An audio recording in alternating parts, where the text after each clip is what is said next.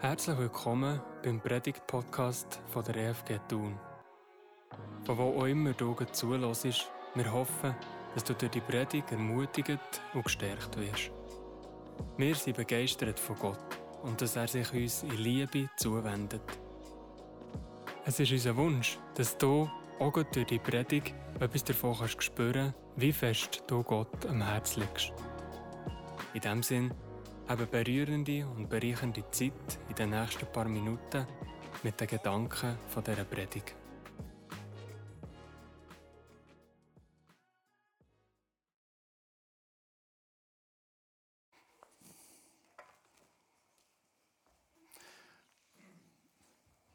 Vielleicht mögt ihr euch noch besinnen, wo ihr im Kindergarten oder der ersten Klasse so richtig und das erste Mal so frisch verliebt war. So. Wir konnten das zuschauen, die Woche in der Pause. Ein Viertklässler hat sich unglaublich liebevoll um eine dritte Klasse junge Frau bemüht. Er hat quasi um so ein Tänzchen gemacht, hat er ihr das Znüni offeriert. Er hat sich alle Mühe und, und sie hat, hast du gesehen, es tut ihr gut, es freut sie unglaublich, aber sie hat immer wieder geschaut, äh, sieht sich jemand, oder, was da abgeht. Und dann hat sie gemerkt, dass wir dieser Sache zuschauen, ist unglaublich peinlich, sie ist feuerrot dort und so. Aber hast gesehen, es ist wirklich, äh, es hat ihr gut da. Und dann hat die Kollegin, die mir an sie losgeht, erzählt, dass wir uns noch etwas erzählen. Sie ist äh, Mama und hat daheim äh, eine junge Frau, siebenjährig, und äh, Sechsjährige. Und sie waren im Kochen und haben die zusammen erzählt, wie das, also die Tochter hat erzählt, wie das sei wegen dem Heiraten und wer sie denn mal heiraten was sie sich da für Überlegungen machen und so, oder? Und hat da ihre Spänli vor der Schule von der ersten Klasse durchgenommen. Und der junge Mann hat einfach nichts gesagt, hat nichts gesagt. Und, plötzlich hat Josh gefragt, ja, und du? Und dann hat er lange nichts gesagt. Und dann sagt er plötzlich, ja, er müsse nicht rauslesen, für ihn sei alles klar. Wisst ihr, was er gesagt hat? Ich will auch Mama heiraten. Stell dir vor, sie hat gesagt, das hat ihr so gut da, oder? Sie denkt, die armen Jungs? Äh, die armen Frauen, wenn auch mal Mutter heiraten, oder? Sie hat gesagt, sie ist besser als 13., 14. Monatslohn. Aber wahrscheinlich, wie du meinst, die lebt heute noch davon, oder? Dass sie hat gehört, ihr Junior wollte mal sie heiraten. Aber Marcel hat gesagt, wer, wer, wer träumt davon? Ich mag mich noch erinnern, wo unser Kind noch Kleider gesehen hat, bist am PC gekocht, hast etwas geschafft, hast Zeitung gelesen, ein Buch gelesen oder draussen irgendwie im Velo etwas und plötzlich sind sie gekommen, haben einfach so umarmt und gesagt, ich hätte dich gerne. Einfach so aus dem Nichts Und vielleicht sollten wir das ja auch wieder ein bisschen lernen. Ich glaube, es tut uns gut, wenn wir einfach hören, ja. Es ist gut, es tut gut, mit dir unterwegs zu sein. Ähm, ja, vielleicht nicht heftig umarmen, ich weiß es nicht, aber äh, ja, das werden wir noch darüber diskutieren. Ähm, warum wollen wir es nicht wieder wagen? Und ich sage euch, es, es, es ist gut und es tut gut. Übrigens, wir Erwachsene machen es ja bei den Neugeborenen auch so. Eigentlich machen ja die nichts. Also muss ich schlafen 18 bis 20 Stunden und nachher trinken sie etwas. Und jetzt kommt es und wir sagen, wie das herzig ist, wie das gut ist. Es wird georbset wie verrückt. Und wir sagen, jo, das hast du jetzt gut gemacht und super und tu noch mal, oder? Und dann kommt meistens noch Ladung. Ich habe das ein bisschen vergessen, aber inzwischen bin ich, seit ein paar Wochen bin ich Grossart und jetzt weiss ich wieder, wie es geht. Dann sieht hier der junge Mann, der zwischen sich auch ein bisschen mehr muss gehen, so, oder? Wir machen es bei den Neugeborenen genauso. Und dann machen sie noch Ladung in die Wingel, oder? Und ja, das ist super und wir gratulieren und sagen, wie das gut ist und herzig, oder? Und, und die schauen uns mit grossen Augen an, was wir jetzt da haben, oder? Aber wir sagen ihnen, wie sie das gut machen und wie wir das toll finden. Vielleicht müssen wir da wieder eben auch ein bisschen dorthin zurück wo drei von unseren vier Kindern auf Welt sind, wir in Basel gesehen, wir haben dann die Ausbildung noch gemacht und so. Und dort ist, ist bei den Basler, die haben so einen Ausdruck gehabt, den wir Berner nicht kennen. Und ähm, ich habe mir dann überlegt, vielleicht müssen wir den Ausdruck auch bei uns ins Bernbiet übernehmen, oder? Die haben nachher unseren Kindern immer so Seidenbollen gesehen, oder?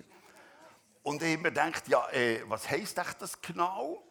Also, wie sie es gesagt haben und die Stimmlage hat bedeutet, das ist etwas, etwas Herziges, etwas Schönes, etwas Liebliches so. Ähm, vielleicht übernehmen wir ja das, vielleicht nicht ganz Kanton, aber vielleicht wir hier zu tun oder in der EFG als, als geflügeltes Wort, dass man auch Seidenbollen sagen muss. Basler müsste dann auch erzählen, ob wir das richtig verstanden haben oder auch ich und so. Marcel hat es nachher gesagt, eigentlich könnten wir doch sagen, oh, jetzt sind wir erwachsen worden. Wir wissen, was wir können. Wir wissen, wer wir sind. Also, brauchen wir das noch? Brauchen wir es wirklich? Ermutigung. Sind wir da nicht längstens drüber? Wir sind gross und stark geworden. Wir sind alt geworden. Und gleich, plötzlich kommt eine Krankheit. Plötzlich läuft im Job nicht mehr so gut. Dann kommt das Alter. In der Beziehung fängt es einfach nistern. Plötzlich wird Nacht zum Tag. Und Marcel hat es gesagt, dann kommen wir so in diesem Überlebenskampf, in diesem Überlebensmodus, in diesem Survival ran. Wie tut es gut, wenn jemand ist, der sagt, du machst es gut. Und ich denke an dich. Und du bist nicht vergessen. Auch wir als Erwachsene. Ermutigung beruhigt uns, holt unseren Herzschlag ab, macht es der Schweiß nicht in dieser Welt auf, bringt uns wieder Ruhe und Schlaf in der Nacht. Wer hat sich nicht schon danach gesehnt, auf seinem Survival ran die Ermutigung zu bekommen? Und was er jetzt gesagt sogar der Paulus vor 2000 Jahren, das war der Mann. Quasi der Chefmissionar oder wenn wir anders heißt, oder Zwölf-Zylinder-Motor, wenn es darum ging, die Nachricht von dem Jesus zu erzählen. Er hat gesagt, ich gehe um das ganze Mittelmeer herum. Und ich verkünde das. Und ich setze alles daran, dass die gute Nachricht von dem Jesus gehört werden Und das Mittelmeer herum, Nordafrika, hoch über Spanien, über Frankreich, hoch zu den Briten. Über ungefähr 30 Jahre war er unterwegs. Achtung, über Tausende von Kilometern, das meiste zu Fuß. Auf Bern wäre es etwa 30 Kilometer. Er ist Tausende von Kilometern, über 30 Jahre unterwegs, das meiste zu Fuß. Ein paar Strecke auf dem Schiff, zwischendurch auf dem Ross. Ohne Handy, ohne Netz, ohne Radio, ohne Fernsehen, ohne gar nichts. Er hat sich nicht abbringen Und ich höre jetzt, er hat allen Grund, sich davon abzubringen, sich abzumelden und zu sagen, weißt du was, mach es selber. Er hat sich nicht abbringen Er ist gegangen, er hat sogar am Schluss sein Leben gegeben. Für das Geschichte, Story von dem Jesus kann gehört werden. Er hat gesagt, es gibt noch Hoffnung. Und jetzt ist er in Ephesus, schreibt er den Brief, er ist auf seiner dritten Reise, jetzt ist er etwa 20 Jahre unterwegs, 25, ist auf seiner dritten Reise. Ephesus ist ein Mordjahr-Stadt, sagen wir Ephesus ist dann im heutigen Kleinasien, ist, also Ephesus ist etwas wie heute äh, Paris, London, New York, Los Angeles, wirklich eine Weltstadt gewesen. Und dort hat er Gemeinde gebaut. Ist jetzt in der Brief schreibt, etwa seit drei, vier Jahren dort. So. Und dort schreibt er etwas in diesem Brief, von einer anderen Gemeinde schreibt, schreibt er so wie ein Nebensatz. Man überlässt schnell, aber schreibt er etwas ganz Wichtiges. Etwas Außergewöhnliches, die seht hier. Aber zunächst einmal sind Stephanas, Fortunatus und Achaikus bei mir. Und darüber freue ich mich. Ich war voller Unruhe, wenn ich an euch dachte, aber der Besuch dieser drei hat mich ermutigt. Und das zu erfahren, ist sicher auch für euch eine Ermutigung. Der Großmann, der Top-Evangelist, der ist nicht zu bremsen. Der ist unermüdlich vorwärts gegangen. Er ist immer wieder auf die Füße. Er ist immer wieder auf das Ross. Er hat die Berufung gelebt, ohne Wenn und Aber. Am Schluss hat er sogar sein Leben gegeben. Und er sagt, die drei sind zu mir und darüber freue ich mich. Der Besuch dieser drei hat mich ermutigt. Stell dir vor, stell dir vor, du wärst heute hier alleine. Es ist doch schon mal gut, wenn man einfach da ist. Es tut doch gut. Nicht alleine zu sein, sondern da sein. Der Besuch dieser drei, der Groß Paulus, der Besuch dieser drei hat mich ermutigt. Gott selber hat den Groß Paulus so richtig heftig berufen. Paulus war nämlich ein Mörder. Überzeugter Jude und hat gesagt, das Neue von dem Jesus, das wird bekämpft. Er hat die, die Jesus nachgefolgt sind, gejagt. Und dann kommt er auf Damaskus, wieder mit der Möglichkeit, er, er hat übrigens gesagt, die Christen werden ausgerottet. Steht, so steht es geschrieben. Die Christen werden ausgerottet, das war sein Ziel. Dann ist er vor Damaskus und nachher ist mir Jesus erschienen. Im hellen Licht.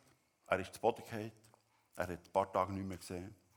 Und dann fragt Jesus der etwas ganz Spannendes. Was verfolgst du mich? Er hat den Menschen verfolgt. Und Jesus sagt ihm, was verfolgst du mich? Und dort ist seine Schuppe von den Augen gefallen, so. Und von dann an war er überzeugter Jesus-Nachfolger. Er hat alles gegeben für den Jesus. Zuerst haben sie ihm nicht geglaubt. Er denkt, ah, jetzt kommt er in die Gemeinde spionieren und dann hat er es und dann geht es los. So. Er ist überzeugter Jesus-Nachfolger.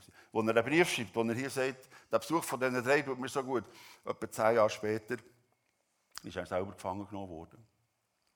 Und er wusste, jetzt geht es am Ende zu. Er hat dort mit einem juristischen Schachzug hat er das Zeit, das, die Sache rausgezögert. So. Aber er ist auf Rom und dort, so etwa zehn Jahre nachdem er einen Brief geschrieben hat, hat es ihm das Leben gekostet. Eigentlich müssen wir doch sagen, wir haben zu lernen von diesem Paulus. Und nicht er von diesen drei hier. Die drei sind nämlich etwa fünf Jahre vorher in Korinth, auf seiner zweiten Reise sind zum Glauben gekommen. Sie waren in, Ephesus, äh, in, in Korinth gesehen und haben dort erfahren und auch Paulus erlebt und seine Predigten gehört und ihn selber gesehen und haben gesagt, wir wechseln. Vom Glauben dann von den Griechen, von den Römern, wir wechseln, wir wollen das Leben dem Jesus anvertrauen. Weil sie gehört haben, wie das gut ist, von dem Jesus Vergebung zu bekommen. Von dem Jesus ein ewiges Leben zu bekommen. Von dem Jesus, der immer lebt in uns. Wenn wir uns für ihn entscheiden, dass wir das Leben haben bis in alle Ewigkeit. Die drei sind umgekehrt und sie von dann an seine Freunde gesehen. Und jetzt werden die drei Freunde an Paulus geschickt als Ermutiger, als Mann mit Fleisch und Blut, wo ihm sagen, Paulus, du machst die Sache gut, weil, das ist das, was ich vorhin gesagt habe, Paulus hat auch einen Grund gehabt, zu sagen, ich kann nicht mehr, ich kann nicht mehr, ich will nicht mehr. Schaut mal, er hat uns ein paar wilde Sachen aufgeschrieben, was er erlebt hat in diesen 30 Jahren, wo er für den Jesus ist unterwegs war. Also ich hätte wahrscheinlich den Bett hergegeben. Leset mal von diesen kurzen Sachen, die er hier schreibt, was er erlebt hat. Ich habe fünfmal 40 Hiebe bekommen.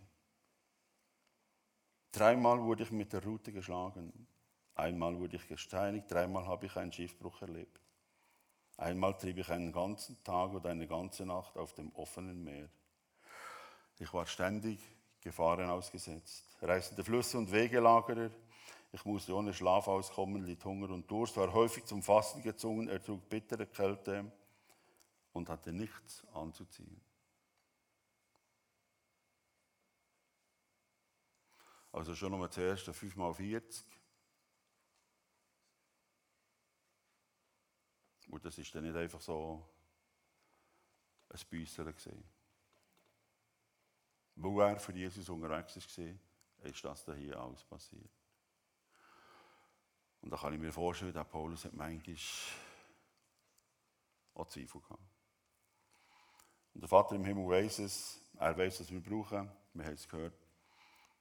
Und dann begegnet er dir, auch dir der, wie es du brauchst. Du musst nicht aussteigen, du musst nicht aufgeben. Der Paulus hat es erlebt, Jesus selber ist ihm begegnet, dort vor Damaskus. Das hat ihm Kraft gegeben. Aber er hat auch hier die drei Freunde gebraucht. Die, die ausgeschieden sind aus dem Götterkult der Griechen und von den Römern. Von Zeus und von Mars und von Artemis und Poseidon, die kennen es wahrscheinlich so. Und sie begleiten ihn seither auf dem Weg, manchmal näher, manchmal weiter. Die drei sind seiner Ermutiger geworden und haben ihn stark gemacht. Der Paulus braucht, zu in Ephesus läuft es im Moment nicht gut. Ephesus, ich habe es gesagt, war eine der grossen Städte. Und der Kult vom Kaiser und die griechisch-römische Götterwelt hat dort unglaubliches Geld gebracht. Wir wissen noch heute, oder wir reden heute noch, dass der Tempel von Artemis oder von Aschera, Aphrodite, je nachdem, wie man sagt, das ist heute noch eines der sieben Weltwunder. Dort hat man Gottesdienst gefeiert. Dort hat man den Kaiser gefeiert. Dort ist Geld geflossen. Dort sind Leute gekommen. Dort hat man Unterkünfte, Hotel, Restaurant. Jetzt kommt der Paulus. Ist jetzt etwa seit drei Jahren in Ephesus. Baut Gemeinde für den Jesus, mit dem Jesus. Und die Leute kehren um. Und die Leute sagen, ja genau. Dass es Hoffnung gibt. Dass es eine Gerechtigkeit gibt. Dass es Ewigkeit gibt. Die Leute kehren um und wenden sich vom Götterkult und von dem griechisch-römischen Tempelzeug ab. Und was passiert? Die Wirtschaft ist zusammengebrochen. In dem Ephesus ist die Wirtschaft das Loch abgegangen, das Geld ist nicht mehr gekommen, die Einnahmen sind nicht mehr gekommen. Es sind alle über, oder viele sind über zu dem Paulus und seiner Gemeinde. Und das hat der Paulus ganz heftig zu spüren, zu spüren bekommen. Stell dir vor, eine grosse Stadt wie, ja, Zürich wäre vielleicht eine kleine Stadt, aber Paris oder was immer. Jetzt geht das Wirtschaftsloch zur wegen der christlichen Gemeinde. Wegen uns. Da kommen sie dann auch hier noch zu uns.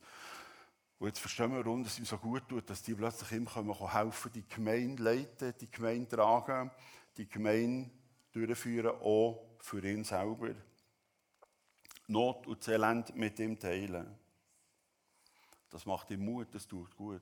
Übrigens, das hat er auch in diesem Wort der Ermutigung, hat er das. Schaut da hier, was das für ein Wort drin versteckt ist.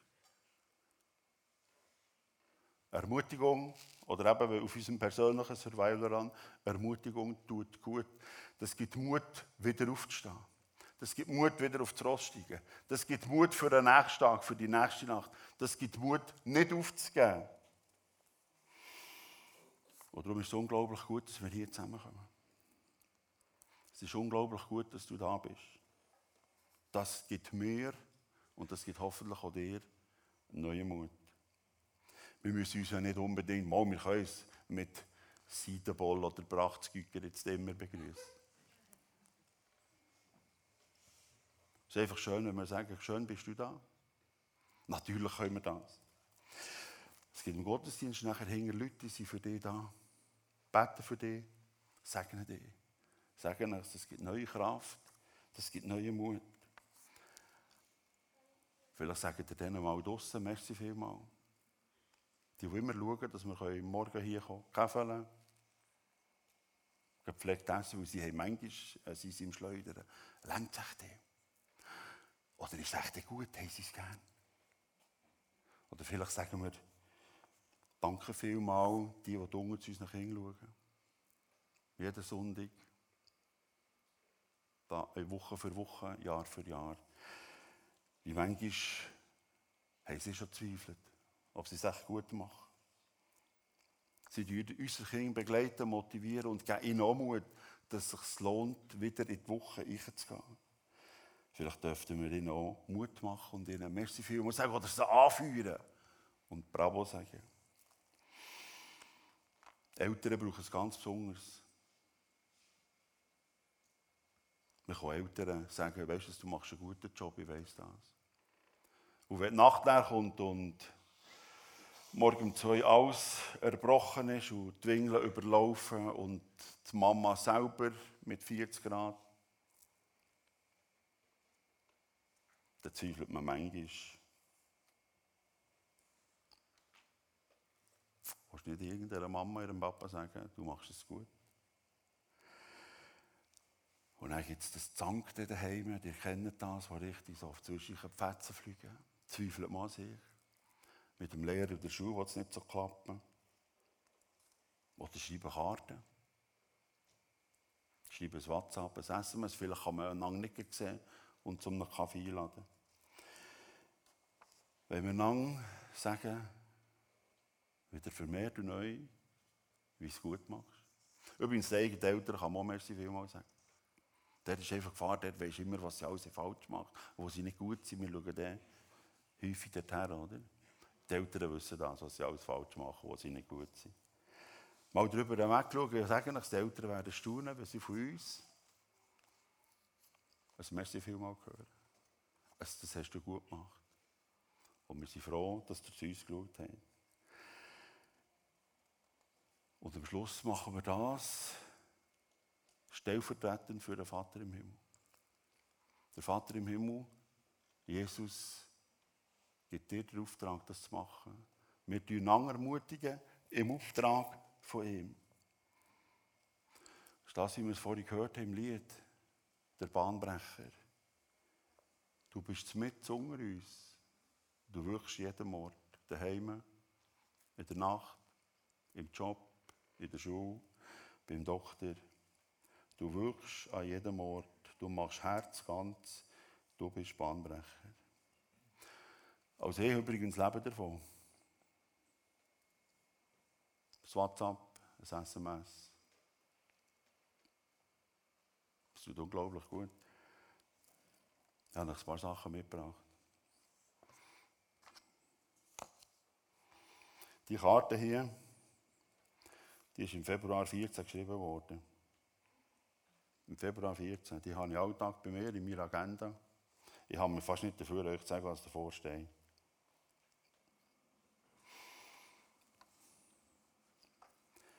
Hinten drauf steht, als ich die Karte gesehen habe, musste ich dich denken. Und darum schicke ich das. Ich wünsche dir Mut, Kraft für alle Aufgaben und vor allem Gottes Segen. Neun Jahre behalte ich bis zum Schluss.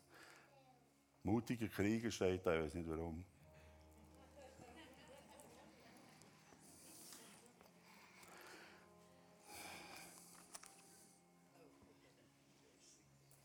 Das ist jetzt ein Jahr alt, Joseph Schock ist nicht mehr drin. Ihr wisst, nächstens geht das Schuljahr zu Ende. Da ist eine Karte drin von den Schülern. Und die schreibt, danke für das schöne Schuljahr, es war eine schöne Zeit. Es kommt noch besser. Die Schöckeli sind eingepackt, also mit Papier. Die Schöckeli sind eingepackt in Papier. Ich habe ein paar mitgenommen, könnt ihr nachher noch schauen. Danke für die starken Nerven. Danke für den Spaß. Danke für das Verständnis. Danke für die Geduld. Danke für die Motivation. Einfach so. Tut einander ermutigen, es tut gut. Zum Schluss noch das hier. Das habe ich einfach so bekommen. Eines Tages ein Kollege hat gesagt, ich habe etwas für dich. Das kostet ziemlich viel Geld. Das kann man da rausnehmen. Auf dem Teil steht mein Name. Eingraviert. Und ihr wisst, das kostet nicht wenig. So. Und wisst ihr was? Der grösste Mutiger ist unser Vater im Himmel. Du bist in seinem Herz, nicht auf dem Teil, du bist in seinem Herz eingraviert. Bei unserem Vater im Himmel, bei Jesus fängt es an. Und bei ihm hört es auf. So steht es geschrieben. Schaut da. Du bist eingraviert. Du musst keine Angst haben. Weil ich habe dich erlöst. Ich habe dich bei, meinem, äh, bei deinem Namen gerufen.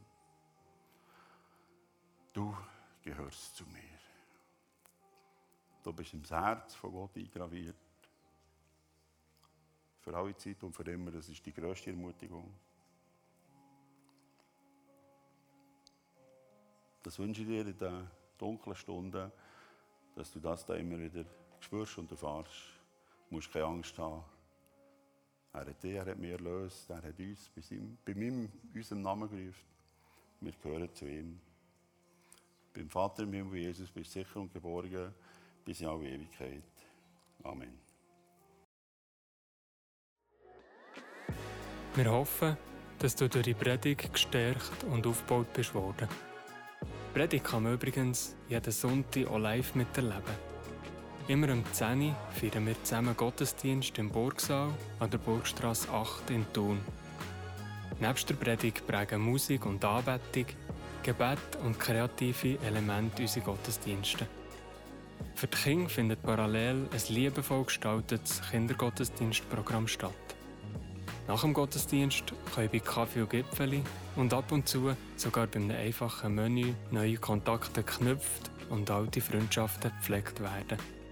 Wir freuen uns, wenn du beim nächsten Mal wieder dabei bist. Sei es beim nächsten Podcast oder auch live zu Besuch im Burgsaal. Herzlich willkommen. Bis dahin wünschen wir dir nur das Beste. Möge Gott dich mit seiner Liebe und Nähe begleiten.